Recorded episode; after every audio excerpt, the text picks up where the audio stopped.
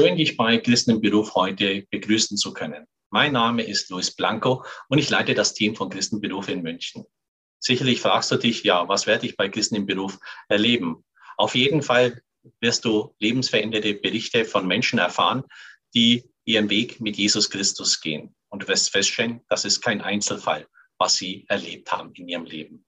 Wenn du mehr über uns erfahren möchtest, dann werf doch einen Blick auf unsere Internetseite von www.christenimberuf.de und dort kannst du erfahren, wo und wann die nächste Veranstaltung stattfindet und vor allen Dingen auch wo in Deutschland. Wir sind in fast 80 Städten vertreten. Also ein Blick darauf lohnt sich auf jeden Fall.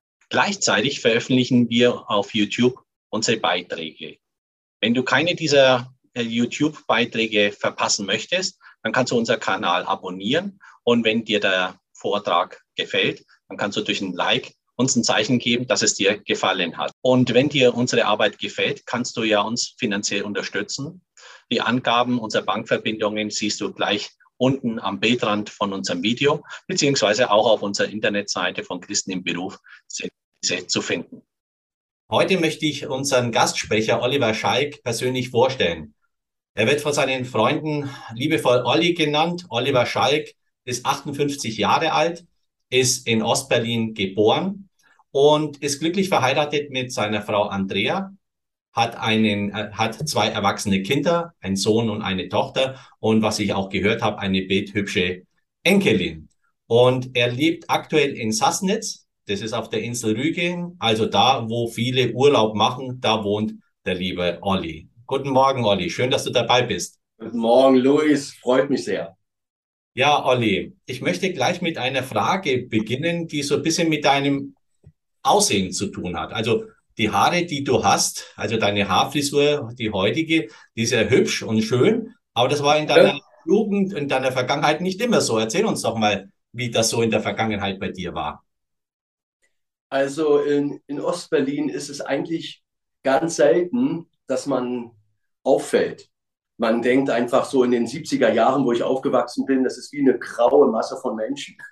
Das hat mich schon als Kind irgendwie gestört. Irgendwie ist in mir in die Wiege hineingelegt worden, dass ich jemand anders sein will oder dass ich ein Zeichen setzen will. Und was Frisur angeht, das stimmt. Das war bei mir ganz wichtig. Ich wollte auffallen und ein, und ein Statement setzen. Ich war schon ziemlich mit frühem Alter, mit 12, 13 Jahren rebellisch unterwegs mit 14 oder 15 Jahren bin ich Punk geworden und dementsprechend war auch meine Frisur so. Das habe ich meine Haare zum Beispiel grün gefärbt und das war zu der damaligen Zeit ja total selten und es gab auch kein Färbemittel wie heute. Das war eine große Energieaufwendung und so bin ich dann zur Schule gegangen, um zu zeigen, ich bin anders als ihr. Ich habe grüne Haare und die Direktorin sagt, mit grünen Haaren kommst du mir hier nicht in die Schule.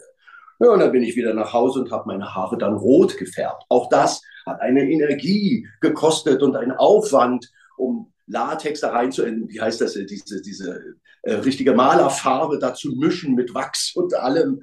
Aber das war mir wichtig. Das stimmt, das war mir wichtig, ähm, äh, ein Merkmal zu setzen. Ich bin anders als ihr. Mhm.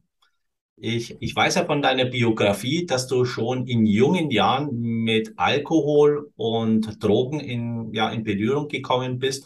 Und ähm, du hattest auch immer so deine Kumpels um dich herum, die so ein bisschen Familienersatz waren. Was genau ist, kann man sich darunter vorstellen? Wenn ich heute reflektiere, weiß ich, dass äh, das äh, mit der Vaterlosigkeit zu tun hat und ähm, in meinem Fall also meine Mutter völlig überfordert war mit mir und meinem Bruder. Und ähm, da kommt dazu eben dieser rebellische Geist. Ähm, ich mache nicht mit, ich sehe gar keinen Sinn darin, ähm, ähm fleißig zu sein und ähm, meine Zukunft. Ich habe eigentlich gar keine Zukunft. Als Punker sieht man gar keine Zukunft. Da ist man mitten in der Anarchie und dann heißt der Slogan No Future. Und ähm, das Beste aus dem Leben zu machen, im Jetzt zu leben. Das war eigentlich so mein Motto. Und dann habe ich Gleichgesinnte gesucht. Und äh, wie ich heute im Nachhinein feststelle, waren auch die alle von zu Hause aus schon kaputt. Also entweder war der Vater Alkoholiker oder verschwunden oder im Knast oder die Mutter äh, hat gewechselt, war eine andere Mutter. Und also das ist mir erst später so bewusst geworden, dass, da, da dass es da eine Wurzel gibt. Mhm. Ja, und das war mein Familienersatz. Eben Typen, die anders waren. Und äh, die waren leicht zu finden. Mhm. Ja, und so bin ich mit 15 Jahren schon äh, zum Alkoholkonsum gekommen. Also erst war es nur Bier und bei Fußballauswärtsfahrten dann noch Wein dazu. Später kamen Mischgetränke, Wodka und na dann zu meiner ganz schwierigen Zeit flaschenweise Whisky. Mhm. Ähm, jetzt sagen wir mal mit dem Kontakt von Alkohol und äh, später dann auch mit Drogen, äh, warst du jetzt kein friedlicher Zeitgenosse, oder? Nein, ähm, ich war sofort auf 180. Also, und ich konnte nicht kompensieren Dinge. Also, ich konnte Probleme auch nicht ähm, diskutieren. Also, das, äh, weil ich nicht in der Lage dazu war, vom Intellekt, will ich mal sagen. Und, ähm, und ich wusste, ähm, dass Gewalt manchmal Auswirkungen hat. Jedenfalls mein Gegenüber ist dann eingeschüchtert. Und so habe ich die Oberhand. Ich habe das nicht analysiert. Es kam aus mir raus. Äh, ich wusste, je schrecklicher und furchterregender ich auf andere wirke, desto mehr Macht habe ich über sie und über die Situation. Das habe ich schnell erkannt. Auch das hat eine Wurzel. Mein Vater war auch jähzornig ähm, und hatte auch ganz äh, über Alkoholiker gewesen, so ein sogenannter Spiegeltrinker. Ähm, der ist aber abgehauen, als ich zehn Jahre alt war. Und dann habe ich ihn eigentlich bis zu seinem Tod nie wieder gesehen. Also bis kurz vor seinem Tod, meine ich. Mhm. Jetzt war in der Einleitung für, den, für das heutige Interview, heißt ja die Überschrift, ich war ein Hooligan. Jetzt würde ich dich bitten, uns zu sagen, was ist ein Hooligan? Was ja. treibt einen Hooligan an? Beziehungsweise was ist die Motivation eines Hooligans? Das ist eine interessante Frage, Luis. Aber wir müssen jetzt hier mal eins festhalten. Ich bin ja schon 20 Jahre aus dieser Szene raus. Gott sei Dank. Äh, und damals war es etwas ganz anderes, als was es heute ist. Aber um das mal zu erklären, ein Hooligan an sich, das hört sich erstmal furcht- oder schreckenerregend an, aber das hat was mit Hormone zu tun ja, und Adrenalin ähm, und Lokalpatriotismus, will ich sagen. Also an sich war es vor 20 Jahren, als ich so ausgestiegen bin aus der Szene, war es eigentlich üblich, dass von den verschiedensten Vereinen in Deutschland immer eine bestimmte Gruppe von Schlägern gab und die waren nicht alle aus kaputten Familien. Ich erinnere mich, ich war unterwegs mit Ärzten, ähm, sogar Polizeibeamten und ähm, also wirklich intellektuellen Akademikern. Die suchten den Reiz des Gegenübers. Damals hat es noch geheißen, keine Waffen. Das heißt also keine Baseballschläger, keine Steine werfen oder Flasche über Kopf schlagen, sondern man trifft sich mit den Fäusten auf einem neutralen Gebiet. Und manchmal geht so eine Schlacht 30 Sekunden und manchmal vielleicht im Höchstfalle 10 Minuten und dann ist die Sache erledigt und dann fährt man wieder 200 oder 300 Kilometer zurück nach Hause, entweder als Verlierer oder als Gewinner. Das wissen nur die Mikrokosmosgruppen in sich. Und dann gibt es einen Austausch mit Handy und wir sind die Größten. Wir haben die Stadt verteidigt und den Club. Und im Grunde genommen hat davon gar keiner Notiz genommen, die ganze Welt. Aber unsere kleine Welt war das da. Und ja, so sollte es eigentlich sein. Nur, wie es eben so ist, wenn eine Gruppe ständig verliert, dann fängt sie an, nicht mehr so ganz sich an den Regeln zu halten.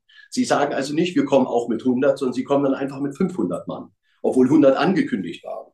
Oder ja, keine Waffen. Heute sehen wir das mal anders. Ihr kriegt mal so richtig eins auf die Fresse und dann ist auch das Thema Waffen mal egal. Und so eine Sachen ist klar. Das sind so, das sind so Geschehnisse, die haben dann auch mit Wut, man steigert sich rein und Hass. Das ist eigentlich der klassische Hooliganismus natürlich gepaart mit Leuten, die total besoffen sind und nicht nur Sportler oder diese an den Adrenalin suchen und im Stadion dann ausrasten. Und auch, ähm, ja, ich gehörte eigentlich mehr zu den Raufbolden, die eben mit Alkohol unterwegs waren. Aber klassische, klassische reisende Hooligans hatten eigentlich gar nicht so das Alkoholproblem. Das waren alles Kampfsportler und naja, das waren eben wirklich ähm, äh, tatsächlich äh, Messen mit Gleichwertigen. Also man hat mehr oder weniger eine Plattform gesucht, wo man, sagen wir, seine Fähigkeiten mal praktisch umsetzen konnte. Also ähm, jetzt hast du ja selber auch, ähm, sag mal, von den einen oder anderen Treffen mal Blessuren äh, tragen müssen oder auch beim Austeilen. Hattest du da keine Angst, dass da eventuell ja du mit Konflikt mit der Polizei in Berührung kommst? Das gehörte immer mit dazu, mit der die Angst mit der Polizei, beziehungsweise ähm, in Einzelgesprächen später, wenn man sich wirklich kennt und die Gruppe so richtig, wie, wie du sagtest, auch so ein Familienersatz ist, dann muss man feststellen, dass wir alle Angst haben. Hinter der rauen Fassade und dem coolen, da steckt immer ein Angsthase. Oder die Sehnsucht nach Geborgenheit, die ist in uns hineingeboren. Und das ist, wäre eine Lüge. Es gibt natürlich auch geisteskranke Menschen, die das wirklich völlig ausschalten. Aber das ist ein ganz kleiner Teil. Die meisten haben eine Seele und eine Sehnsucht. Angst hat bei meinem Leben auch eine große Rolle gespielt. Bloß die konnte ich immer gut verstecken. Und durch diese Maske der Brutalität oder so. Aber Angst hatte ich eigentlich von meinem 14. Lebensjahr an oder 13. Lebensjahr an. Ja, bis zum Tiefpunkt meines Lebens hatte ich eigentlich immer mit Angst zu tun. Albträume, auch hervorgerufen durch Alkohol und später harte Drogen, ähm, aber auch, ähm, wenn wir uns getroffen haben. Und wir wussten, das wird eine große Schlacht. Die Typen, die werden nicht sich an den Regeln halten. Und, oder die, diese Auswärtsfahrt, die wird krass werden. Wir werden schon erwartet von hasserfüllten Typen. Und da weißt du, das könnte das könnte sein, dass du wieder mal im Krankenhaus landest oder dass die Polizei sich einmischt und du bist dann im Knast. Das hat jeder mit in Kauf genommen. Das waren sogenannte Kollateralschäden. Mhm. Ähm, damit man so auch eine Vorstellung davon bekommen äh, kann, äh, so der Alexanderplatz, das war ja dann euer Revier. Und ja. ähm, wie, wie war dann so ein Treffen oder eine Begegnung mit dem damaligen Olli? Ja, ja. Äh, das Bild nicht vergessen, DDR, Kontrollstaat. Auf dem Alexanderplatz warst du umgeben von Kameras von Stasis, die die Ordnung sicher halten wollten. Äh, manchmal haben die das einfach ausgeschaltet, da war es uns egal.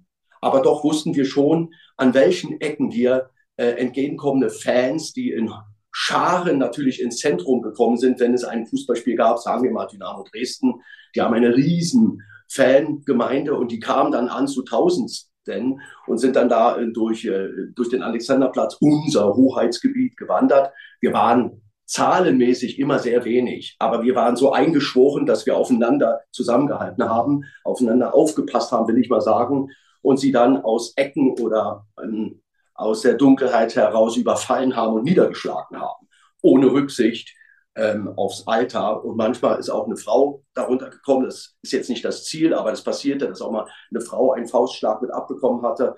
Also das, das war un unser Hoheitsgebiet und da hat einfach ein anderer nichts zu suchen, beziehungsweise jeder, der gekommen ist, hat unseren Club gehasst. Mhm. Jetzt hast du ja schon vorher erwähnt, ähm, das war ja die damalige DDR, dieser Kontrollstaat.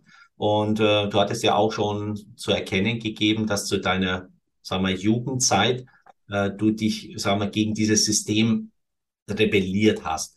Jetzt ähm, hast du ja auch dann zwei Fluchtversuche unternommen, und, um aus diesem, sagen wir mal, Gefängnis, großen ja. Gefängnis rauszukommen. Ist dir das beim ersten Mal geglückt oder wie ging das denn aus? Ja, äh, du musst wissen, also äh, neben dieser Fußball- und Familienersatzgeschichte äh, hatte ich noch einen Ausweg oder, oder um, um, um meinen Wut zu stillen, habe ich eine Band gegründet, die war staatsfeindlich. Ich habe Texte geschrieben, war der Frontmann der Band und habe Texte gegen Erich Honecker, also bekloppter geht's nicht mehr, das in einem Kontrollstaat zu tun. Aber das war mir einfach wichtig. Ich habe auch nicht damit gerechnet. Also sagen wir mal, ich habe die Konsequenzen eigentlich nicht ermessen, was daraus entsteht. Ich habe sogar äh, die Musik, die ich da gemacht habe gegen den Staat, gegen den Kommunismus, ganz gezielt und äh, für Gewalt und so weiter, was ich da gesungen habe, aufgenommen auf einer damaligen Kassette, kennen ja viele heute gar nicht mehr, und diese Kassetten vervielfältigt und auch noch verteilt. Ist eine Frage der Zeit, bis die Stasi dahinter kommt, wer der Mann ist. Und so haben sie mich zu Hause aufgesucht und dann sind sie gekommen in ein, also in ein Wespennest. Da haben sie dann gesehen, da sind die Texte, ich brauchte, konnte da mich nicht mehr verteidigen oder brauchte das nicht widersprechen, dass es sich um einen Staatsfeind handelt, den sie da erwischt haben. Und dementsprechend kam ich auch ins Gefängnis mit 17 Jahren in ein äh, politisches Gefängnis in der DDR und dort herrschte wirklich krasse Gewalt. Und ähm, das hat mich ähm, das hat mein Herz richtig verändert. Also ich war ein Jahr und drei Monate im Knast, in einem Jugendknast in Dessau, äh, militärisch geführt. Das war damals, also einige, die da, die da drin waren, die werden das wahrscheinlich ihr Leben lang mit rumtragen. Das war militärisch und brutal. Und da herrschte eben eigentlich so, wie ich das auch kannte, Gewalt untereinander und die Polizei oder die Sicherheitsbeamten haben weggeschaut. Und na gut, ein bisschen kannte ich mich da schon aus, aber das war plötzlich eine Schlagzeit, wo mein Herz sich total verändert hat und ich noch mehr mit Gewalt zu tun hatte und ich noch kaputter rauskam und mein Hass, der war jetzt nicht nur gegen die anderen Fußballfans und so weiter oder anderen Städte von den Fußballfans und so weiter, sondern äh, nicht nur Polizei, sondern der, der gesamte Staat, den habe ich gehasst. Und so hatte ich nur noch ein Ziel, diesen Staat zu verlassen. Einen Ausreiseantrag zu stellen nach dem Westen, ohne direkte Verwandte zu haben, ist aussichtslos, habe ich aber gemacht. Und ich war von diesem Augenblick an gebrandmarkt als politischer Typ in der DDR. Und so hat man mich gezwungen, einen bestimmten Arbeitsplatz zu machen. So eine linientreue Arbeitsbrigade musste ich beiwohnen. Und ja, es wird viel gemacht, dass du da wieder eingegliedert wirst und Gehirnwäsche versucht. Aber das hat bei mir nur das Gegenteil bewirkt. Und dann mein erster Fluchtversuch, ähm, der ist mir nicht geglückt. Da kam ich ähm, auch wieder ins Stasi-Gefängnis. Ich wollte von Ungarn nach Österreich mit einem Freund und man hat es da schon äh, äh, im, im, Wald sofort geschnappt und das war eigentlich auch dramatisch. Ich habe damals in Ungarn im Gefängnis, in drei verschiedenen Gefängnissen in Ungarn, zwei Monate mit Selbstmordgedanken gespielt, weil ich wusste, wenn sie mich ausliefern zurück in die DDR, in die DDR werde ich mindestens als Redelsführer und Wiederholungstäter, werde ich mindestens mit fünf, sechs Jahren abgefertigt und das hält, halte ich nicht durch. Das war eine schreckliche Zeit. Ich war damals 24, 25 Jahre und, ähm, ähm, und mich erwartete das. Also ich habe einen, Asylantrag gestellt als, als DDR-Bürger in Ungarn. Das war das Partnerland, äh, war aussichtslos. Aber in der Zeit, in der ich da im Knast war, hat, hat Ungarn die Grenzen schon geöffnet nach Österreich. Also viele Flüchtlinge konnten da schon rüber aus der DDR, die da eben gewartet haben an anderen Stellen. Das macht was mit einem. Ich sitze im Knast und andere kommen rüber. Das hat man immer so ein bisschen ja, durch den Buschfunk gehört. Irgendwas verändert sich. Als ich dann wirklich zurückgeführt wurde in die DDR, mit der Staatssicherheit geflogen und dort im Stasi-Gefängnis Hohenschönhausen auf meinen Prozess wartete, da ist etwas passiert, das ist natürlich eine, einerseits wäre das eine schöne Sache für mich, aber ähm, ich sag mal positiv und negativ. Es gab eine äh, inoffizielle Amnestie für politisch Gefangene. Und ich war ein politisch Gefangener und kam dann raus ohne Prozess, aber habe keinen Personalausweis bekommen, sondern so einen Spezialausweis und durfte Berlin nicht verlassen. Aber ich war wieder frei, aber immer noch nicht dahin, wo ich wollte. Ja, ich wollte eigentlich nach Westberlin. Das will jeder Ostberliner will in erster Linie nach Westberlin. Obwohl die Mauer vor deiner Nase ist, ist das eine ganz weit, weit entfernte Welt. Aber wir hatten alle irgendwie Sehnsucht, da, da willst du mal hin. Einmal, einmal dahin, aber nie wieder zurück. Das war immer unsere, so unsere Gedanken. Ja, und so hat sich das ähm, für mich ganz klar geklärt. Das reicht mir nicht aus, dass ich jetzt wieder frei bin innerhalb eines größeren Knastes, sondern ich habe den nächsten Fluchtversuch gestartet und der ist dann gelungen. Ähm, ich bin über ähm, die grüne Grenze ähm, nach der Tschechoslowakei. Dort habe ich einen ganz seltsamen Typ kennengelernt mit einem anderen Freund wiederum und wir sind ähm, rübergelaufen und der Typ hat uns gleich bis zur Botschaft gebracht, bis zur deutschen Botschaft in Prag. Wahrscheinlich hat er das damit sein Geld verdient. Und wir hatten Glück, den da zu treffen, ein tschechischer Bauer. Und er wusste ganz genau, wo er uns hinzubringen hat. Und die Botschaft, das Botschaftsgebäude war schon voll. Durch Medien hat sich das rumgesprochen. Ich war einer von den 6000 Leuten in dieser Botschaft, ähm, wo Genscher die berühmte Rede gehalten hat. Ähm, da war ich live mit dabei. Also Zeitzeuge der deutschen Geschichte. ja, wir haben damals echt nicht geglaubt, dass das wirklich klappt, dass man uns wirklich, also so eine Masse, wie wir da waren, und wir waren da drei Nächte, Moment waren wir zwei oder drei Nächte da und sind dann ausgefahren mit Zügen durch die DDR nach dem Westen. Und dann endlich ist es geglückt, lieber Luis.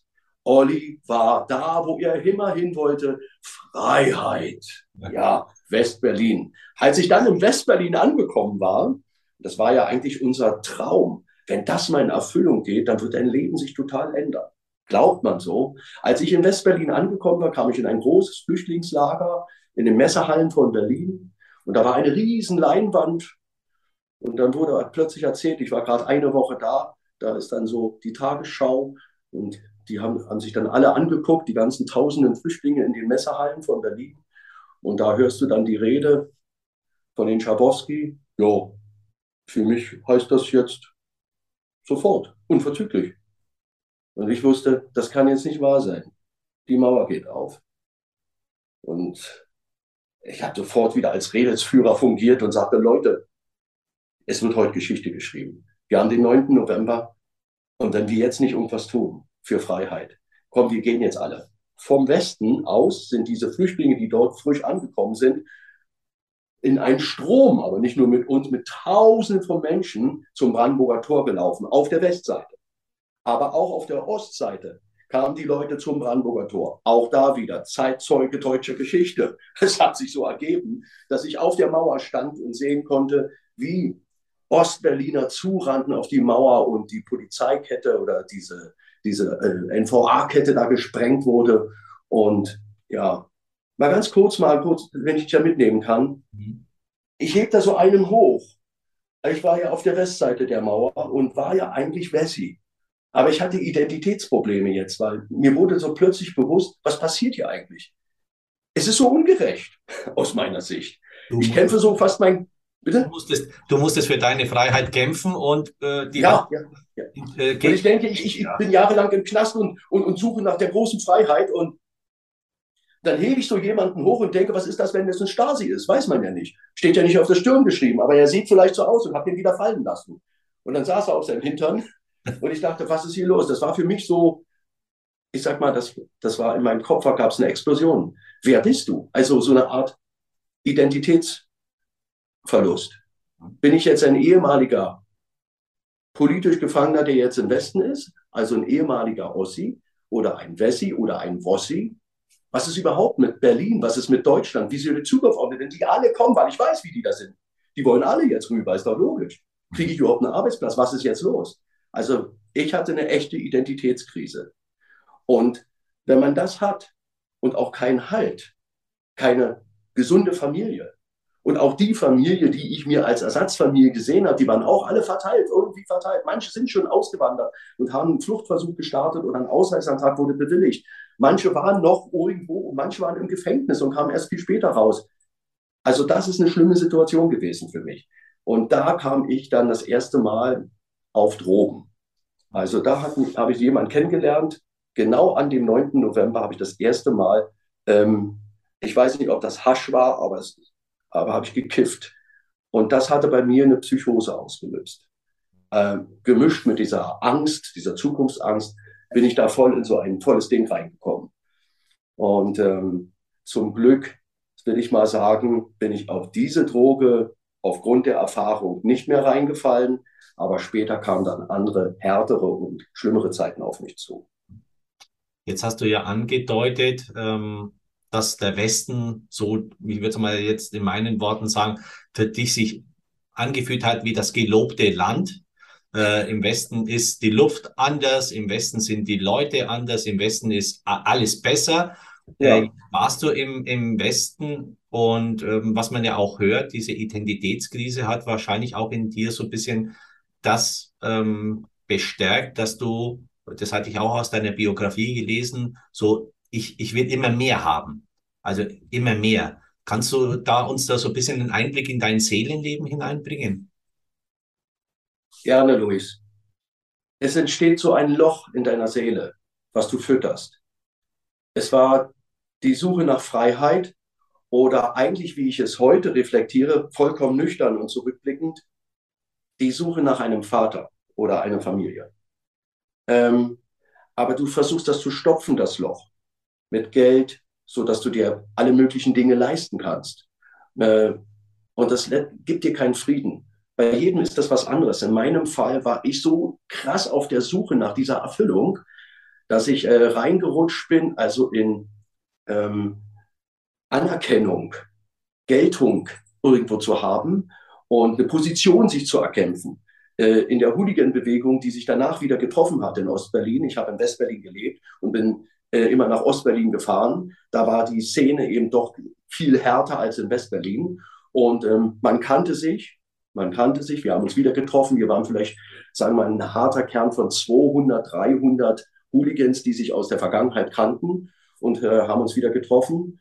Aber ähm, deine Frage war ja eigentlich mein, mein Seelenleben. Ja, dieses immer mehr. Also mehr, mh, immer genau. Mehr, ja, um diese Lücke, ja. also von der du schon angedeutet hast, diese ja. Lücke die in deinem Herzen zu füllen, ja. Genau. Und ähm, das äh, war einfach, es hat nicht gereicht. Es hat nicht gereicht, am Wochenende sich volllaufen zu lassen und im Dschungel mit, mit den Horden rumzuziehen, in diesem neuen Deutschland, was gerade so sich entsteht. Ähm, die Wochenende wurden länger. Sie haben jetzt schon am Donnerstag angefangen und am Dienstag aufgehört. um das jetzt mal so symbolisch zu sagen, ich bin Alkoholiker geworden. Also ich will nicht sagen alkoholkrank, aber der, der hat bei mir eine Hauptrolle gespielt. Weil ich kenne alkoholkranke Menschen und das kann ich jetzt nicht so sagen, dass ich Alkoholiker war, aber ich, ich brauchte den, ich brauchte das. Das war der erste Punkt. Das hat mich immer noch nicht befriedigt, ähm, besoffen rumzuhängen mit den Kumpels und äh, aus Bier wurde, wie ich schon sagte, Whisky. Und also das knallte ich ja schon mal weg. Und da ich dann später ähm, auch äh, eine Kneipe mitgegründet habe, mit, mit äh, ein paar Hooligans zusammen oder eben äh, so, äh, negativen Menschen, denn ich habe mich nur umgeben mit negativen Menschen, war ich so an der Front vorne und musste auch ein bisschen den Überblick behalten, wenn man hinter einem Tresen steht. Das war mein Job. Und dann kam jemand und der hat mir das erste Mal Kokain angeboten. Ich will nicht sagen, er, es war sein Ziel, mich raufzubringen, aber klar, hm, der wollte schon Geld machen, das ist ja normal. Äh, und ich war sofort begeistert von diesem Stoff. Ich habe das immer durch die Nase geschnieft und war insgesamt sieben Jahre abhängig. Das Kokain ist nicht nur körperlich, sondern hier psychisch auch macht das abhängig, dass du glaubst, das immer zu brauchen. Du bist immer auf der Suche, hast du genug für alle Fälle. Das macht was mit dir. Und das ist, ähm, da wird das Loch ganz schnell wieder auf und du willst das Loch wieder füllen. Und das machst du mit Kokain und das hat nicht mehr dieselbe Wirkung wie am Anfang. Und so wurde ich auch stark kokainabhängig. Habe aber immer jemand gefunden, der schlimmer dran war als ich. So dass ich sagen konnte, na, so krass bin ich ja noch nicht. Aber alle um mich herum wussten, der Typ, unser Olli, ist nicht mehr derselbe. Der ist total kaputt. Ich glaubte aber, dass man das gar nicht sieht. Mhm. Aber das haben sie wohl schon alle gesehen. Es ging immer weiter bergab mit mir. Also ich war ein körperliches Wrack und aufgepusht und oh, ich wollte auch im Mittelpunkt stehen und hatte ja wieder eine Band gegründet und, äh, und das alles mit Alkohol und Kokain und mein Herz konnte das gar nicht mitverarbeiten. Bom, bom. Und immer wieder Partys und komm, wir fahren wieder zum Fußball und so und so weiter. Also das war wirklich ein Hin und Her geworfe, Gewerfe meines Lebens, ging hin und her hin und her. Ich war wirklich kaputt. Ja, ich glaube auch, äh, wenn man das so jetzt hört und, und deine Worte immer wieder reflektiert, kann man heraushören, dass sagen wir, eine innere Leere in dir drin war, die sagen wir, sicherlich aus der Kindheit herausgekommen ist, die du versucht hast, dann mit bestimmten Sachen zu füllen, zu ersetzen. Aber sagen wir so, die, die Lücke wurde nicht kleiner, sondern sie wurde, je erwachsener du wurdest, immer größer. Kann man das so in etwa sagen? Ja, Ganz genau so kann man das sagen. Ja, genau. jetzt, jetzt hast du schon angedeutet, äh, du, äh, ich glaube, das war vielleicht nicht die beste Idee in deiner Vergangenheit, in der Situation jetzt eine Kneipe aufzumachen und, äh, sagen wir mal, äh, äh, diesem Milieu nicht zu entkommen, sondern noch mehr äh, gefestigtes zu sein. Und damit hattest du ja auch dann letztendlich Berührung so ein bisschen in der Rocker-Szene. Und da gab es dann so ich sag mal, so eine Art Rocker-Treffen der besonderen Art. Erzähl uns ein bisschen von den Gegebenheiten oder von diesen Umständen, die da gewesen sind. Im Jahr 2001, da wurde ich da eingeladen. Ähm, und Mensch, mach doch mal Pause, wurde mir so angeboten. Dann kannst du ja mal angucken, wie so ein Rocker-Treffen funktioniert. Also, so, das hieß da äh, Jamboree. Und das ist ähm, ähm, äh, in, in Brandenburg vielleicht 80 Kilometer von Berlin entfernt. Und da haben sich ähm, die, also da ist eine bestimmte Gruppe, die lädt dann andere Rockergruppen ein und man muss sich das so vorstellen, es ist ein ausgedienter ehemaliger ähm, Flugplatz, ich glaube von der russischen Armee und da sind so 20.000 Motorradfreunde, Rocker, Liebhaber dieser Szene und die verbringen da eben ein ganzes Wochenende, sagen wir mal von Donnerstag bis Sonntag. Und das hat mit Party, Musik und lauten Motorrädern und Wettkämpfen zu tun kannte ich vorher noch nicht. Sowas gibt es ja ganz oft und ganz viel von verschiedenen Gruppen. Aber ich war das erste Mal so da und mir ist so aufgefallen, ähm, dass diese Typen, äh, ich sage, diese Plattform von Menschen eigentlich genauso kaputt sind wie wir. Also ich konnte schon reflektieren, bloß ich kam alleine nicht raus, weil ich brauchte ja, das glaubte ich, ja meine Freunde. Meine Freunde der Hooligans und Neonazis und Skinheads, die wir da alle waren. Und äh, ich habe schon erkannt, äh, es gibt so verschiedene Typen, aber eigentlich sind wir alle kaputt. Und irgendwo auch äh, finden diese Menschen ähm, das dringende Verlangen, ihr Loch zu stopfen. So wie ich auch. Aber es war interessant, die Szene zu beobachten. Uh, ich bin sowieso ein, ein, ein, ein sehr Mensch, also Menschenfreund, der Menschen gerne beobachtet. Schon immer, schon als Kind ja, ist bei mir so drin. Ich interessiere mich immer für andere Menschen. Und ähm, jedenfalls sind an, an diesem Ort da Rocker rumgelaufen, die waren so besoffen und umgekippt. Früh morgens um elf hatte ich hier schon mein Bier und meine Zigarette in der Hand. Ähm, und das gehörte zu meinem normalen Leben. Und dann habe ich mich hingesetzt ähm, an einer Stelle, wo sie alle an mir so vorbeilaufen. Das war so ein freier Platz. Und da habe ich die dann alle gesehen, die ganzen Typen. Und habe die so beobachtet und dachte, äh, sie haben zwar eine andere Art von Musik und ihr Gott ist jetzt nicht der Fußballtempel oder so, wie es bei uns ist, sondern das Motorrad oder eben alles, was damit zu tun hat. Und ja, plötzlich äh, laufen drei Typen an meinem Tisch so vorbei, wo ich saß, an dieser Bierzeltgarnitur und unterhielten sich und die sind mir aufgefallen, weil die eine ganz andere Art hatten, miteinander umzugehen. Das passte nicht in das Bild, was ich die ganze Zeit sah hochinteressantes Erlebnis war das. Sie waren nüchtern, das fällt schon mal auf, und sie hatten auch so ein freundschaftliches Miteinander. Ich will mal sagen, keine, äh, keine Maske auf so. Mhm. Denn die Leute, mit denen ich zu tun hatte, die hatten alle eine Maske auf.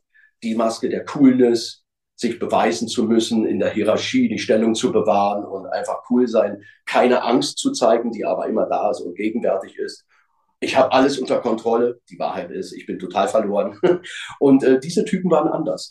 Äh, und die haben mich interessiert. Und da habe ich die angesprochen. Ich musste das wissen.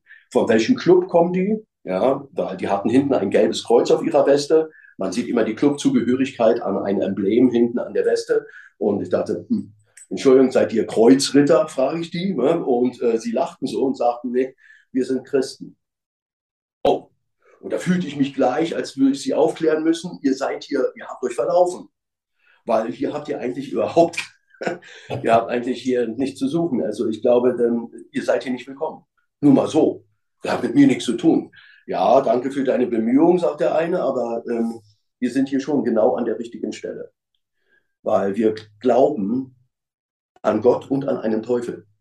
Der Teufel ist daran interessiert, Menschen zu töten. Und sie in ihren Sünden umzubringen und Gott möchte sie retten. Und wir sind sozusagen das Werkzeug. Wir bieten Gebet an oder eine Bibel.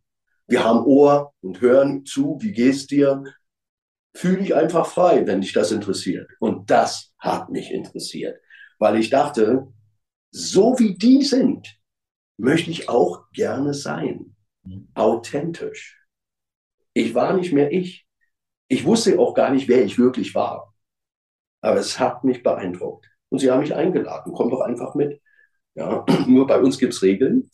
In unserem Zelt, wo ich dich jetzt einlade, da gibt es Regeln. Kein Alkohol, wir rauchen alle nicht, wir haben keine Drogenprobleme und sind alle verheiratet. da sage ich, nee, das gibt's nicht.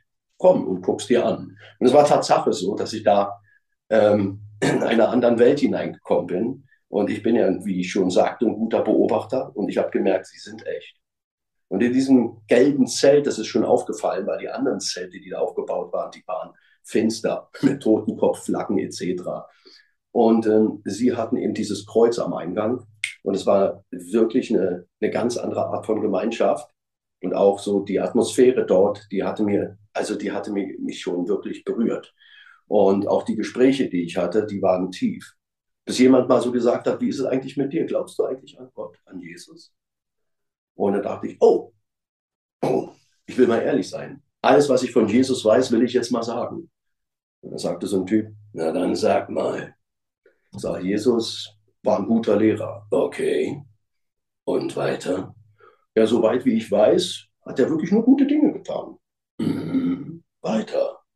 Sage, dann hat er, ja, irgendwelche Fehler wird er gemacht haben aus der Sicht von den Römern, denn sie haben ihn ans Kreuz genagelt und jetzt ist Jesus leider tot. Das war meine äh, Diagnose.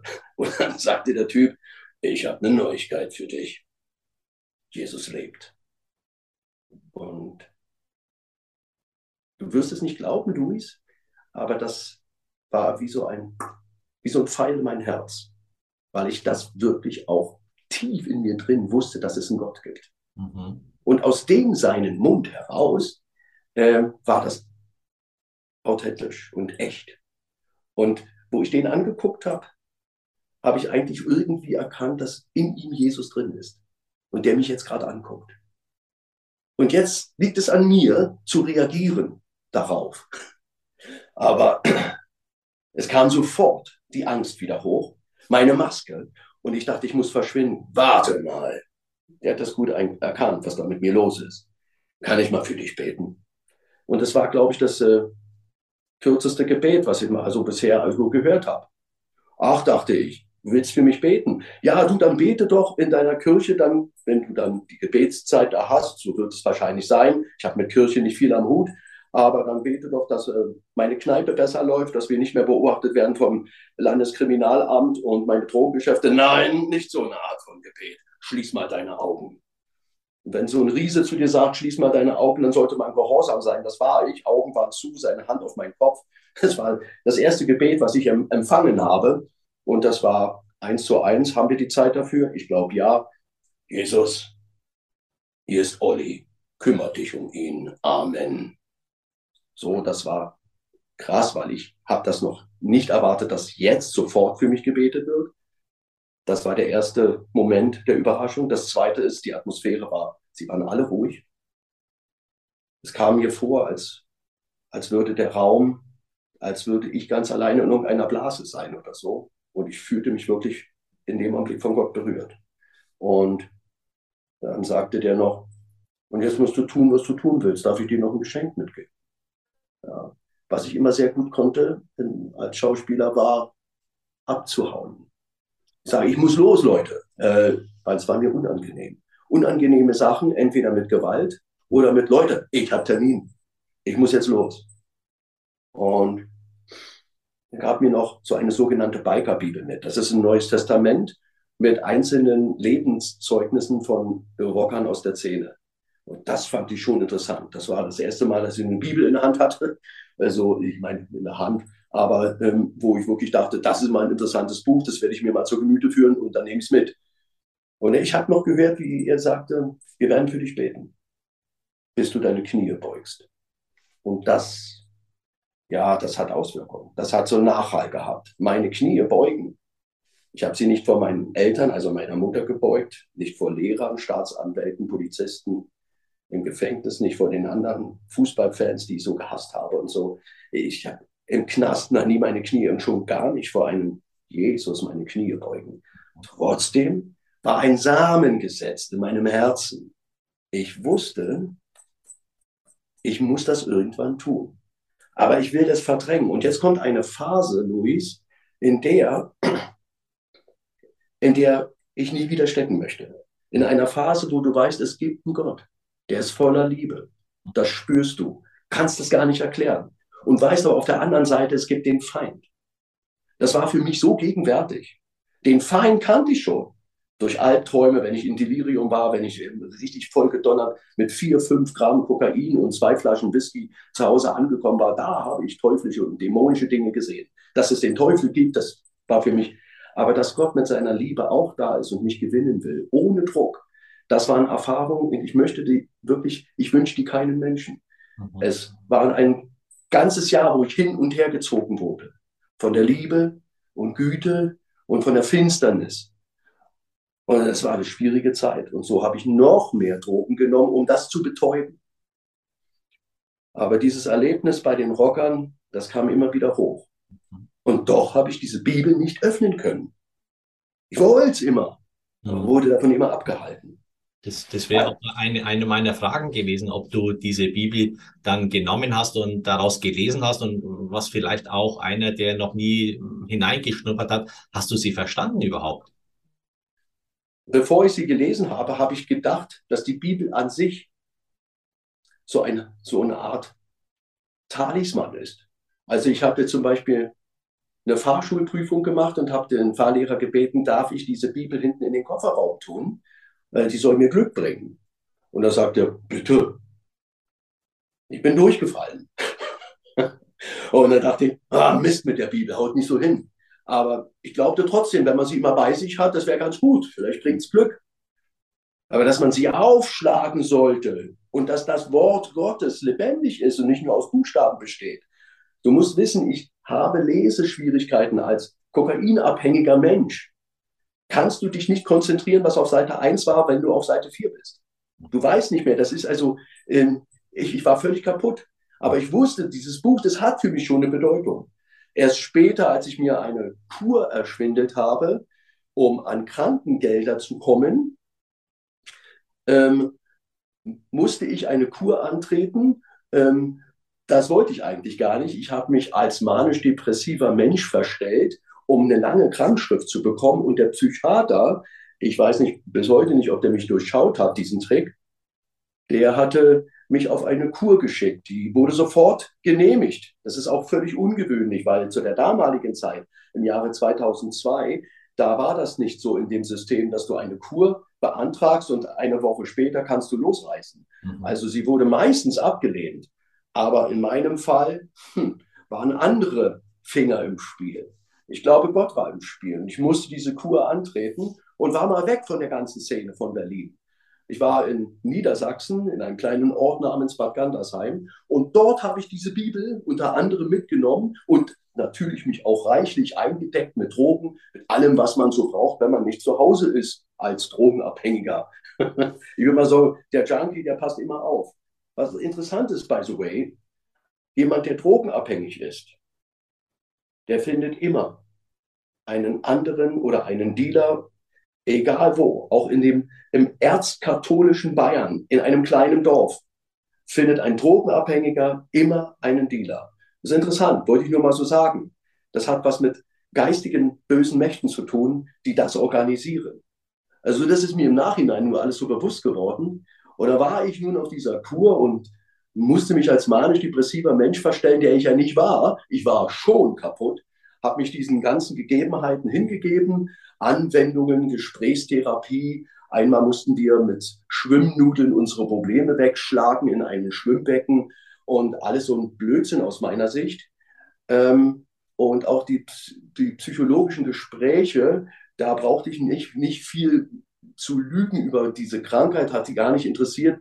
Meine Kindheit war so interessant und die äh, äh, Geschehnisse im Stasi-Gefängnis, dass wir gar nicht zur Gegenwart kamen. Sie hat einfach nur gesagt, oh, oh, oh, oh, ja, ja, das ist alles richtig, dass du hier bist. Äh, du musst erst erstmal dich gewöhnen, dass du in der Freiheit bist und so und so, wo das alles schon so lange zurückliegt. Und dann habe ich das über mich ergehen lassen und dachte, darüber schreibe ich vielleicht mal ein Buch. Das ist ja bestimmt interessant, was, was man da so alles machen kann. Aber dass eigentlich Gott mit mir ein Buch schreibt, ist mir nicht bewusst geworden. Ähm, ich habe dann plötzlich festgestellt, oh, die Bibel ist mit im Gepäck. Bevor ich wieder loslege und mich besaufe und anfange dann Drogen zu nehmen in meinem kleinen Einzelzimmer, werde ich sie mal aufschlagen, die Bibel. Obwohl ich eigentlich wusste, es ist sinnlos, weil ich was lese, werde ich es wieder vergessen haben. Aber ich gucke mal nach, ob ich das verstehe. Und ich habe es verstanden. Und das hat mich gefesselt. Ich habe das Evangelium gelesen. Ich habe angefangen mit dem Matthäus und habe das gelesen und dachte, es ist gar nicht schlecht zu wissen, wer Jesus ist. Denn du musst wissen, wenn ich wieder zurückkomme, so dachte ich, in meiner Kneipe, wenn ich da hinterm Tresen stehe, dann gibt es bestimmte Phasen bei den Menschen dir gegenüber. Erst stolz, wir sind die Größten, so und so. Dann das Thema Frauen, Autos ist ab. Fußball ist dann fertig. Und so nachts kommen die Fragen, gibt es einen Gott? Das ist so üblich in jeder Kneipe, dass man irgendwann über den Sinn im Leben spricht. Und ich dachte, es wäre ja nicht schlecht, wenn ich die Bibel jetzt mal lese in der Zeit, diese paar Wochen, die ich jetzt in der Kur da bin. Es wäre ja nicht schlecht, so ein paar Informationen zu sammeln über diesen Jesus. Aber was das mit mir macht, das hätte ich nicht gedacht. Denn das Buch sagt von sich selbst, im 2. Timotheus 3, Vers 16, dass es lebendig ist und dich überführt. Mhm. Dass dieser Buchstabe, alles, was da drin steht, dass der Autor zwar Menschen geschrieben haben, aber dass der Autor Gott beziehungsweise der Heilige Geist ist. Mhm. Und als ich das alles gelesen habe und auf der Suche war, wer Jesus war, habe ich den immer mehr lieb gewonnen. Was nebenbei auch noch passierte, ist, ich hatte kein Interesse an Drogen und Alkohol. Ich konnte es gar nicht warten. Ich hatte kurz Hunger, war dann zum Essen und dann gleich wieder hoch. Dann fragte irgendjemand, äh, machst du heute, bist du beim Yoga wieder dabei? Ist sowas anderes angeboten? Nee, sage ich, ich muss da weiter. Ich, ich habe da ein Buch, ich muss da weiter, ich muss da weiter. Und das hat mich wirklich gefesselt. Ich bin gestoßen auf Situationen, wo Jesus, also ich habe keinen Haken an ihm gefunden, den ich eigentlich gesucht habe. Weil jeder große Mann, große Frau in der Geschichte hat immer irgendeinen Haken. Ich weiß nicht, ob du das merkst, aber irgendwo macht irgendjemand einen großen Fehler. Und dann ist alles weg. Und dann kommt ein neuer. Und der Haken bei Jesus war die pure Liebe zu den Menschen. Und dass er der Sohn von Gott war, das habe ich sofort verstanden. Was ich auch verstanden habe, ist das Evangelium. Ich habe schon begriffen, was da los ist. Er muss auf die Welt kommen für die Sünde. Und ich fühlte mich wirklich als Sünder. Also wenn einer sich in Sünde auskennt, dann Olli, sage ich immer so. Ich dachte, ich bin der Schlimmste. Und dass Jesus für die Menschen, die in Sünde stecken, in der Vergangenheit, Gegenwart und Zukunft ans Kreuz gegangen ist, das habe ich sofort verstanden, das Evangelium. Das war nicht schwer zu verstehen. Ich dachte, die Bibel zu lesen, das ist total kompliziert. Für mich war das nicht kompliziert. Und ich war überrascht, was, das, was diese Buchstaben oder was die Bibel mit mir macht. Es war dann der 21. November, ein verregneter Donnerstag im Jahre 2002, als ich etwas erkannt habe. Jesus sagte, wer mich mit aufrichtigem Herzen sucht, von dem lasse ich mich finden. Er bezieht sich da auf Jeremia 29 im Alten Testament und sagte, wer mich wirklich sucht, von dem lasse ich mich finden. Und ich habe schon eins verstanden, Jesus zu suchen ist nicht wie, ach Mensch, toll, dass ich das habe, das habe ich schon immer mal so gesucht, sondern ich glaube, er meint ein anderes Suchen, das habe ich schon verstanden, ein richtiges, tiefes Suchen, dass ich ihn wirklich brauche. Und ich dachte, ich mache diesen Test, aber Gott kriegt bei mir nur eine einzige Chance und das ist jetzt heute.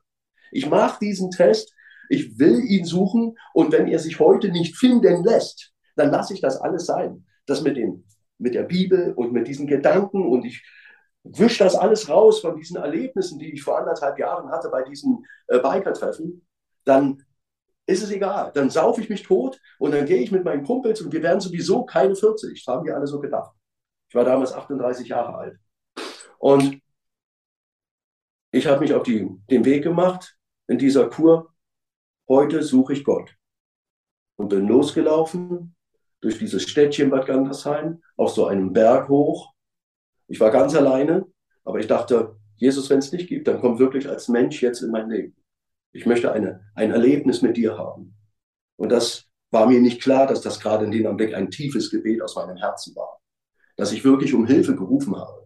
Ich dachte, ich habe alles noch unter Kontrolle. Mhm. Aber ich muss heute sagen, Gott hatte alles unter Kontrolle.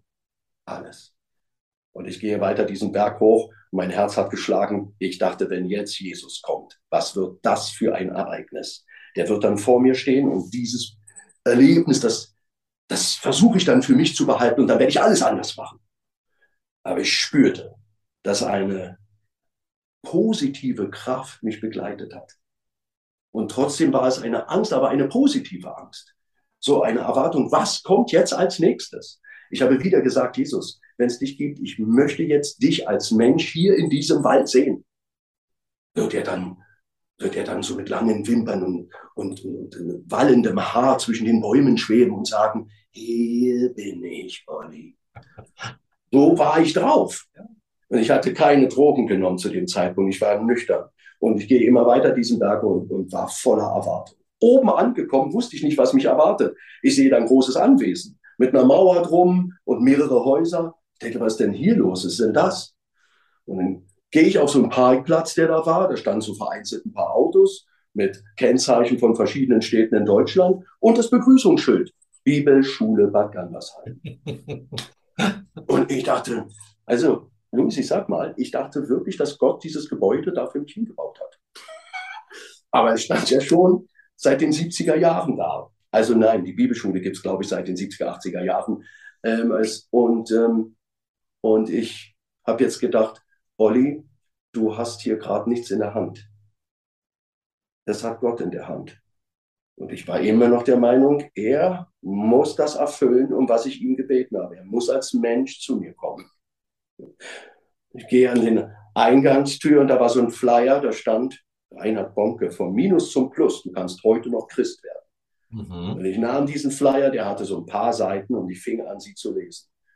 Ich dachte, das ist hier krass.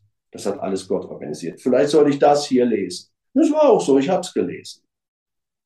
Ein Bibelschüler, der sah mich durch das Fenster da langlaufen. Und der hat schon immer dafür gebetet, Abenteuer zu erleben, Menschen direkt zu Jesus zu führen, nicht nur einfach so, äh, also Theolog, also theoretisch und Theolog, Theologie zu studieren, sondern tatsächlich die Apostelgeschichte zu erleben, Menschen zum Glauben zu bringen. Und dann spricht Gott zu ihm, siehst du den da unten? Und der Bibelschüler sagte im ersten Schuljahr damals, ja, aber der sieht mir zu gefährlich aus. Und Gott sagte, geh runter und sprich ihn an. Ich mach's kurz. Er war gehorsam. Und er rannte mir nach. Ein Menschen, den ich vorher noch nie in meinem Leben gesehen habe, rannte mir nach. Ich war vielleicht auf Seite 5, Seite 6 und habe da gelesen, dass ich in eine Sackgasse geraten bin. Und ich dachte, ja, das stimmt. Aber wie komme ich da wieder raus? Ich war beschäftigt mit diesem Flyer und auf einmal steht hinter mir dieser junge Mann und er tippt mich an und sagt, noch voller Atem, suchst du jemanden? Auch jetzt stand ich vor einer Entscheidung. Wie gehe ich mit solchen Situationen um? Normalerweise ist das so, pass mal auf, du People, verschwinde mal hier. Mhm. Ja? Du bist viel zu nah an mir dran. Ja? Oder ich sage, okay, ich lasse mich mal drauf ein. Soll ich dem sagen, dass ich wirklich auf der Suche bin? Und ich stotterte da irgendwas zurecht und sage, ich suche, naja, was heißt suchen? Ich suche, naja, und er sagte, ich glaube, du suchst Gott. Und ich war stumm, schaute ihn an und fragte ihn, bist du Jesus? er fing zum Glück, Luis wie du, er fing an zu lachen. Ein Glück! Habe mir Jesus anders vorgestellt. Ja, er sagte nein. Aber ich habe einen guten Draht zu ihm. Und mir war völlig klar, Jesus nutzt Menschen. Er nutzt seine Jünger und macht sie zu Werkzeugen. So wie er mich auch im Nachhinein zu einem Werkzeug gemacht hat für viele Menschen. Daraus ist eine Freundschaft entstanden, aus dieser Begegnung. Und ich bin äh, wir haben uns dann wieder getroffen und ich bin dann mit Christen zusammengekommen im Nachhinein und mein Leben hat sich total verändert. Was ich aber jetzt als ganz wichtig erachte, ist, an diesem Tag habe ich einen Entschluss gefasst.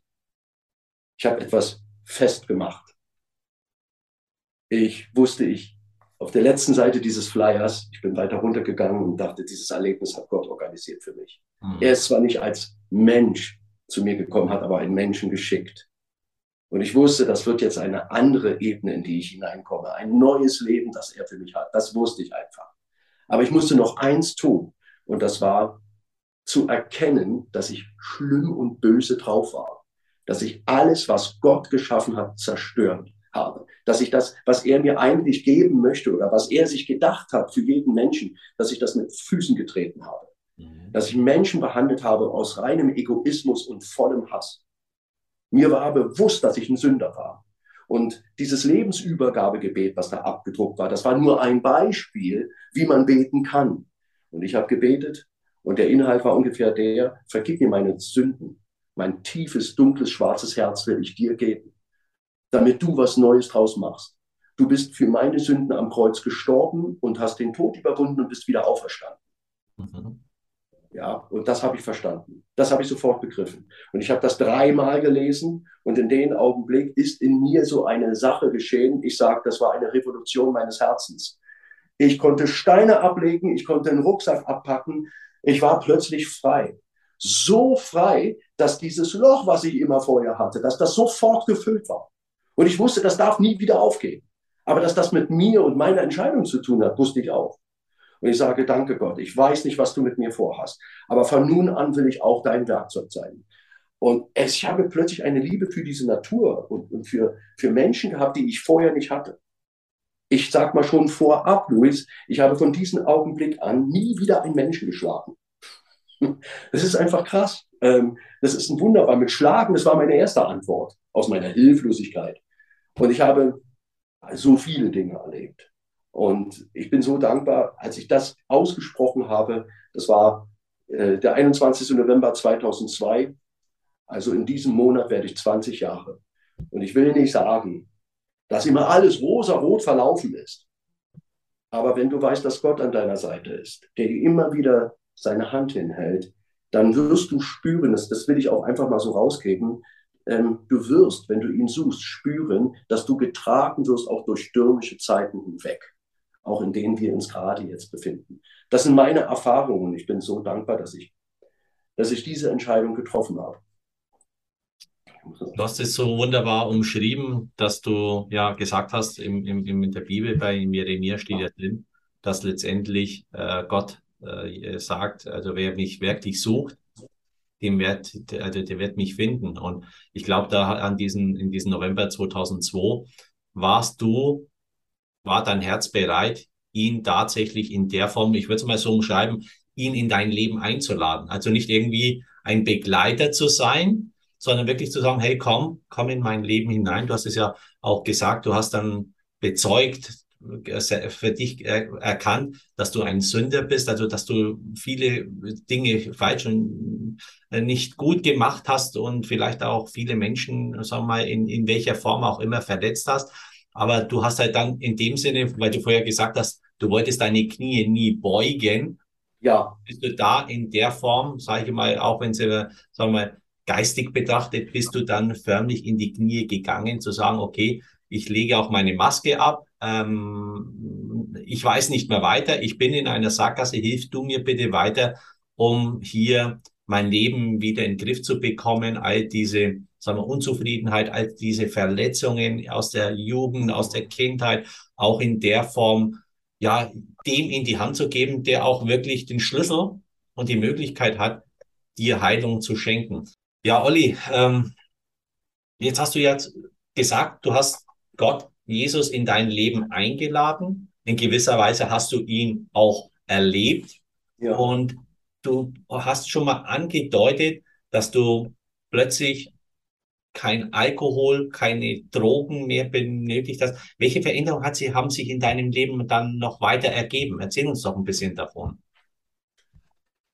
Ich sag mal, wenn du so eine Vergebung erfährst, ähm, kannst du auch anderen vergeben und auch dir selbst also vergeben. Das ist jetzt ein bisschen schwer, weil ich habe viele Dinge getan, die kann ich nicht rückgängig machen. Mhm. Ich habe Menschen verletzt, ähm, ich erinnere mich jetzt gerade spontan an eine Geschichte, wo ich einen, einen Menschen, der sollte eine Unterschrift geben für ein ominöses Geschäft und mein Auftrag war es, diese Unterschrift von ihm zu einzufordern und der war da nicht bereit und da musste ich das mit Gewalt umsetzen und den habe ich äh, misshandelt. Und das hat mir eigentlich wehgetan, weil der war viel zu schwach eigentlich. Und das war, äh, er ist später in die Psychiatrie gekommen und hatte durch diese Unterschrift, die er dann letztendlich dann äh, getätigt hat, äh, ist er in einen großen Schuldenberg hineingekommen und sein Leben war aus den Fugen. Nun kann ich das alles nicht wieder, weil ich jetzt zu Jesus gekommen bin, total verändern, aber ich habe ihn aufgesucht, beziehungsweise ich bin ihm begegnet zufällig, zufällig. Ich glaube, dass es wenig Zufälle gibt, sondern Gott manchmal Dinge zulässt oder zufallen lässt. Und ich habe ihn gefragt, ob er mir vergeben kann. Und er sagte in erster Linie nein. Warum? Und ich sage, es tut mir wirklich total weh. Ich kann das nicht wiederherstellen. Und ein paar Wochen später, das hat mich so beschäftigt, weil ich kann das verstehen, dass er nicht vergeben kann, weil er ja selber auch keine Vergebung erfahren hat. Ich konnte ihm nur Zeugnis geben, dass ich eben jetzt ein Christ bin und mir das im Herzen sehr wehtut. Und ich bin ihm dann wieder begegnet und dann hat er in einem Gespräch zu mir einfach so gesagt, ich will dir was sagen. Als du zu mir gekommen bist und fragtest, ob ich dir vergeben kann, da ist auch was passiert in mir. Ja, ich vergebe dir. Ich komme raus aus dem ganzen Dreck und ich habe eine ganz andere neue Art vom Leben für mich entdeckt. Aber ich will es dir einfach nur sagen. Oh, das war für mich krass. Das, äh, das war für mich so, oh, eine Gebetserhöhung. Und wo Gott auch wirkt manchmal durch so einzelne Begegnungen. Ähm, ich muss sagen, als ich meine Knie tatsächlich vor Jesus gebeugt habe, auf dieser Bank da, wo ich gesessen habe, am 21. November, ähm, da habe ich etwas empfangen, außer diese Vergebung und dieses, nämlich einen Vater, den ich gesucht habe. Ich sehe das heute noch so, dass ich Gott als Papa sehe, als Freund, Begleiter, Berater, also dass Gott ja äh, gegenwärtig ist, äh, aber nicht pusht sondern je mehr du dich mit dem Wort und mit Gott beschäftigst, desto mehr gibst du ihm Raum in deinem Leben, Ver ähm, Veränderungen zu erleben, Tatsache. Und das ist so, diese Erfahrung mache ich von Jahr zu Jahr mehr. Aber es hängt davon ab, wie tief ich mich hineingebe. Diese Entscheidung liegt bei uns allen. Möchtest du Gott voll und ganz, dann wird er dir sagen, ich habe für dich eine Berufung, eine Bestimmung. Und ich bin das hat in meinem Herzen war das völlig klar, das hat was mit meiner Kindheit zu tun. Neugierig, mich interessieren andere Menschen und eins möchte ich auch, genau wie damals die, ähm, diese christlichen Rocker vom Tribe of Judah.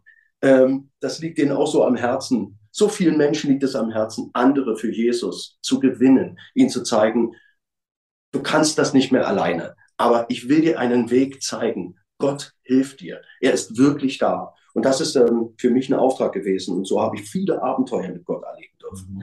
Also er hat mich gebraucht, also zum Beispiel durch Christen im Beruf bin ich in, ähm, äh, durfte ich viel, oft Lebenszeugnis äh, geben und habe viele andere Menschen kennengelernt. Ich war in Gefängnissen in verschiedenen Ländern. Das hätte ich als Kind, waren Träume, dass ich mal nach Amerika komme. Oder ich war in Paraguay, in, in, in vielen europäischen Ländern, in Gefängnissen, in, in Sozialstationen, in Schulen und ähm, vor vielen Menschen, aber auch in kleinen Räumen. Ich habe so viel auch vor Kindern, äh, mit Kindern arbeiten können und ihnen von der Liebe Gottes erzählen können, so dass ich mich von Gott gebrauchen lasse und ihn groß mache, ihn bekannt machen möchte. Und ich habe das erkannt für mich, dass Gott das für mich so entwickelt hat, dass er die Situation so geschaffen hat. Und wenn du, und das ist das Entscheidende, äh, erkennst, dass Gott für dich eine bestimmte Berufung hat. Jeder hat ja eine bestimmte Art und Weise, die Gott gebrauchen möchte. Der Sinn im Leben ist ja, ihm äh, seine Werke, sein, sein Reich oder das weiterzubringen, damit die Menschen Hoffnung bekommen.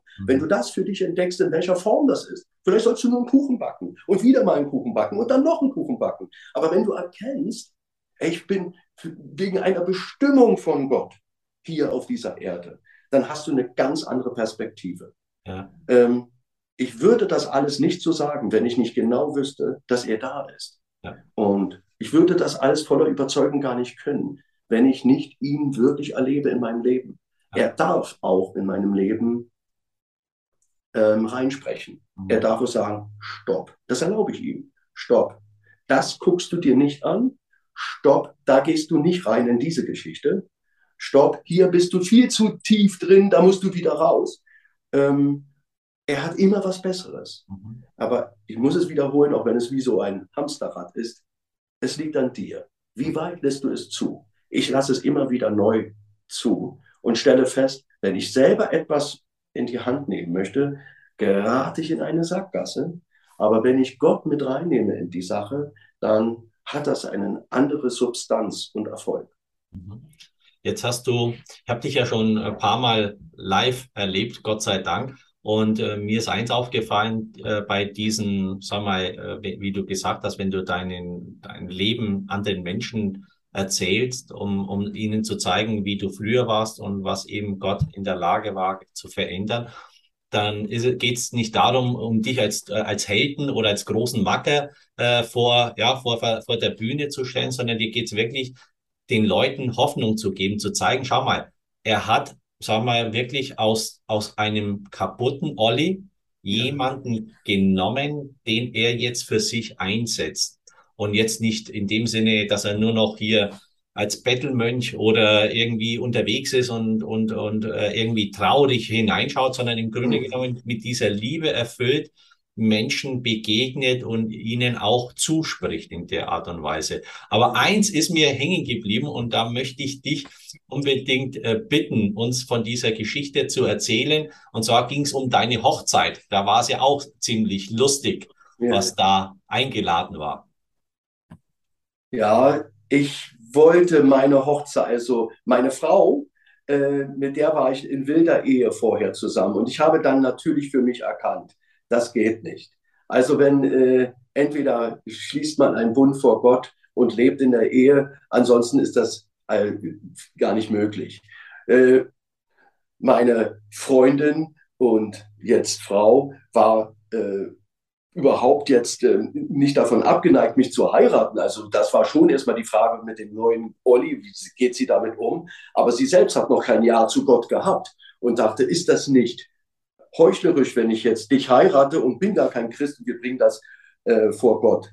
Sag, wenn du mich heiratest, dann heiratest du mich, ja, aber deine persönliche Entscheidung, das wird Gott mit dir schon machen. Ja, sage ich jetzt so locker, das war gar keine lockere Zeit.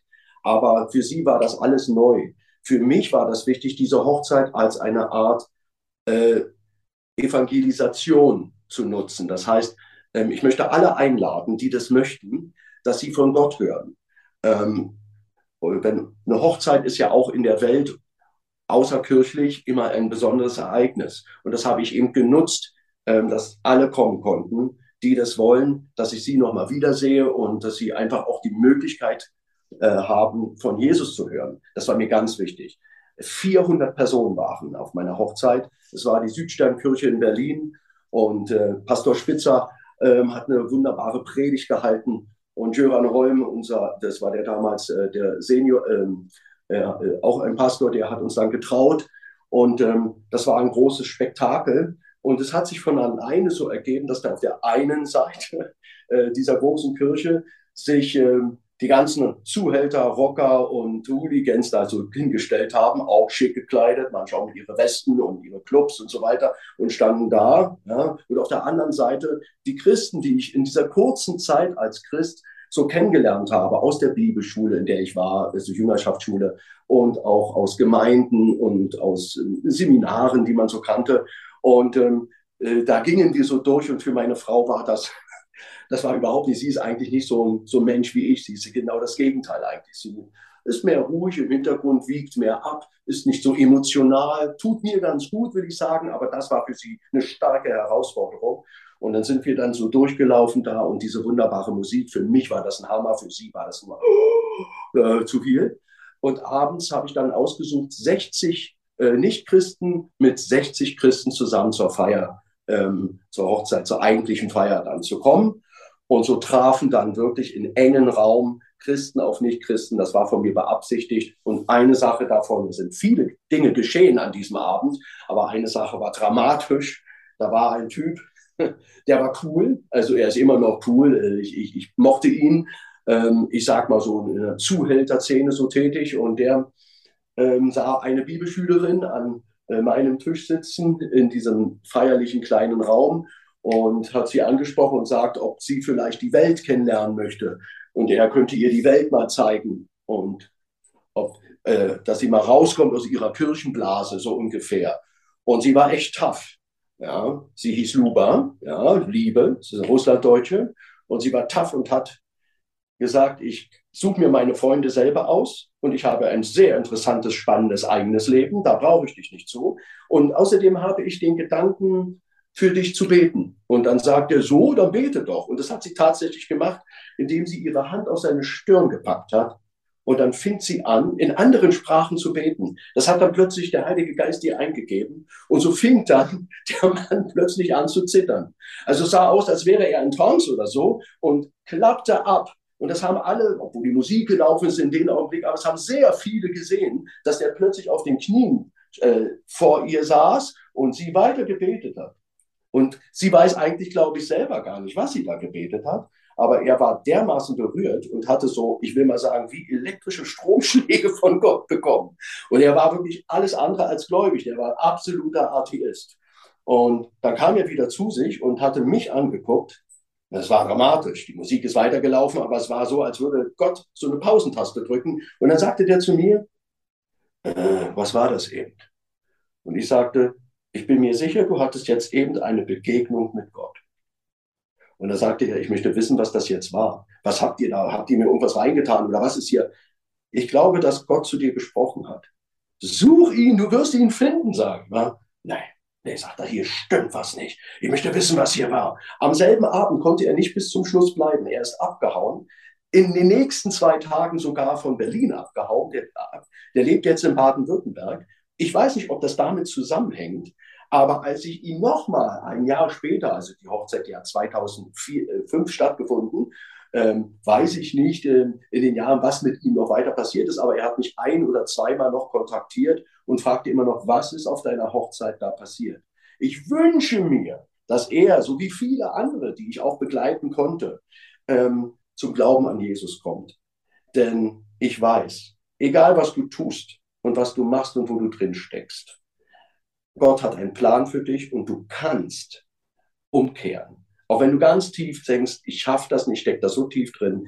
Gott gibt dir eine, eine Tür, durch die du gehen kannst. Und er hilft dir aus der Situation heraus. Egal wie alt du bist, egal wie krank du bist oder in was du drin steckst.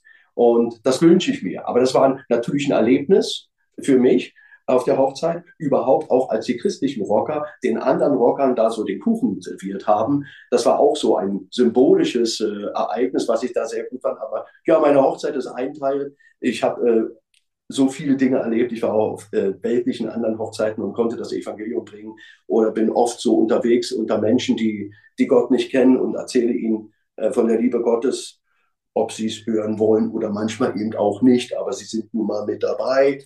Aber wie gesagt, die Entscheidung. Es ist Ihre Entscheidung, ob Sie, ob Sie sich das anhören wollen oder, oder, auch nicht. Und ich bin ja. mir sicher, wenn du heute dieses Video siehst ähm, oder zufälligerweise auf YouTube geklickt hast, das ist kein Zufall. Also bei Gott gibt es keine Zufälle. Du hast es ja vom Olli gehört, dass Gott eine Bestimmung für dich hat. Und ich bin mir da ganz sicher, dass auch du vielleicht durch das, was du gehört hast, jetzt so ein bisschen innerlich äh, die Entscheidung treffen möchtest, auch dein Leben Jesus zu geben und äh, ihn, ihn wirklich in dein Leben einzuladen und zu sagen, hey, das, was ich in der Vergangenheit gemacht habe, das war nicht richtig. Da habe ich vieles falsch gemacht. Also du bist kein Einzelfall, du hast den Olli gehört. Du, bei mir ist es ja ähnlich in meinem Leben. Und wenn du das erkannt hast und wirklich so, sag mal, geistig betrachtet in die Knie gehst und sagst, Jesus, also wenn es sich wirklich gibt, komm wirklich in meinem Leben ähm, du weißt alles besser, ich brauche unbedingt deine Hilfe. Und wenn du diese Einladung in der Form äh, machst, ich bin mir sicher, dass sich in deinem Leben was verändern wird. Und wir haben das schon zigtausend Male von anderen Menschen gehört, die in unterschiedlichsten Lebenssituationen eine gleiche Erfahrung gemacht haben, wie der Olli, wie auch ich und davon berichten. Also wir wollen ja diese, die, dieses Erlebnis weitergeben, damit auch Hoffnung in deinem Leben hineinkommt. Und wenn du sagst, ähm, ich möchte ich möchte weitere Schritte gehen oder ich möchte mehr davon wissen. Du hast gesehen, in dem Video wurden mehrmals unsere Kontaktdaten eingeblendet. Wir würden uns freuen, wenn du uns eine Nachricht schreibst und ähm, wir dann in Kontakt mit dir treten können, um vielleicht dir, mit dir die nächsten Schritte zu begleiten. Aber Bevor wir jetzt dieses Video abschließen, würde ich den Olli bitten, dass er speziell für dich, der, sagen wir, diesen Entschluss getroffen hat, sein Leben Jesus zu geben, für ihn, für diese Person zu beten, aber auch für all diejenigen, die jetzt vielleicht in ihrem, in diesem Lebensbericht etwas in ihrem Leben entdeckt haben, wo sie sagen, oh, mit dem habe ich noch nicht Schluss gemacht. Das schleppe ich noch so rum. Olli hat ein tolles Beispiel gebracht mit diesem Rucksack. Wenn du bereit bist, diesen Rucksack abzulegen, da würde ich jetzt den Olli bitten, dass er für euch da ebenfalls mitbetet. Olli, bitteschön. Ja, ob du mich kennst oder nicht, spielt keine Rolle. Es geht hier auch nicht um mich. Es geht um eine persönliche Beziehung zu Jesus. Und die kannst du haben. Und ich möchte dir die Möglichkeit geben, indem du jetzt einfach nachbetest, wenn du das auch auf dem Herzen hast, was ich vorbete. Lieber Jesus, ich danke dir für die Menschen, die du jetzt gerade ansprichst. Du kennst ihn, du kennst sie. Und du kanntest sie schon, als sie im Bauch ihrer Mama waren. Und du hast eine, einen guten Plan. Wie oft haben sie dich verworfen? Ich bete, Herr, dass du jetzt hineinkommst in das Herz und dich offenbarst als der, der du bist. Ein Gott, der Beziehung haben möchte. Keine Religion, sondern eine Erfahrung, eine Beziehung, eine Liebesbeziehung. Und jetzt bete mir nach, lieber Jesus, danke, dass du für mich am Kreuz gestorben und auferstanden bist. Ich gebe dir heute mein Leben, meine Verfehlungen, meine Sünden. Danke, dass du für meine Sünden gestorben und auferstanden bist. Ich will heute ganz neu Ja zu dir sagen. Ich will dir sagen, es tut mir leid. Ich komme zu dir und laufe in deine offenen Arme. Danke, dass du mir vergibst und mir ein neues Leben schenkst und mir alles vorbereitest, damit ich deine Werke tun kann, die du für mich vorbereitet hast. Von nun an gehöre ich dir und nicht mehr der Welt, den Umständen oder anderen Menschen, sondern dir. Du darfst mich führen und leiten. Amen. Ja, Olli, herzlichen Dank, dass du so offen und ehrlich über dein Leben gesprochen hast. Und ich kann es nur wiederholen. Wir haben mehrfach unsere Kontaktdaten eingeblendet. Wenn du Fragen an uns hast, auch an den Olli hast, kannst du dich gerne an uns wenden. Und wir freuen uns schon auf diesen Kontakt mit dir und auch dich dann persönlich kennenzulernen. In dem Sinne wünschen wir euch Gottes reichen Segen und in dem Sinne bis zum nächsten Mal. Tschüss.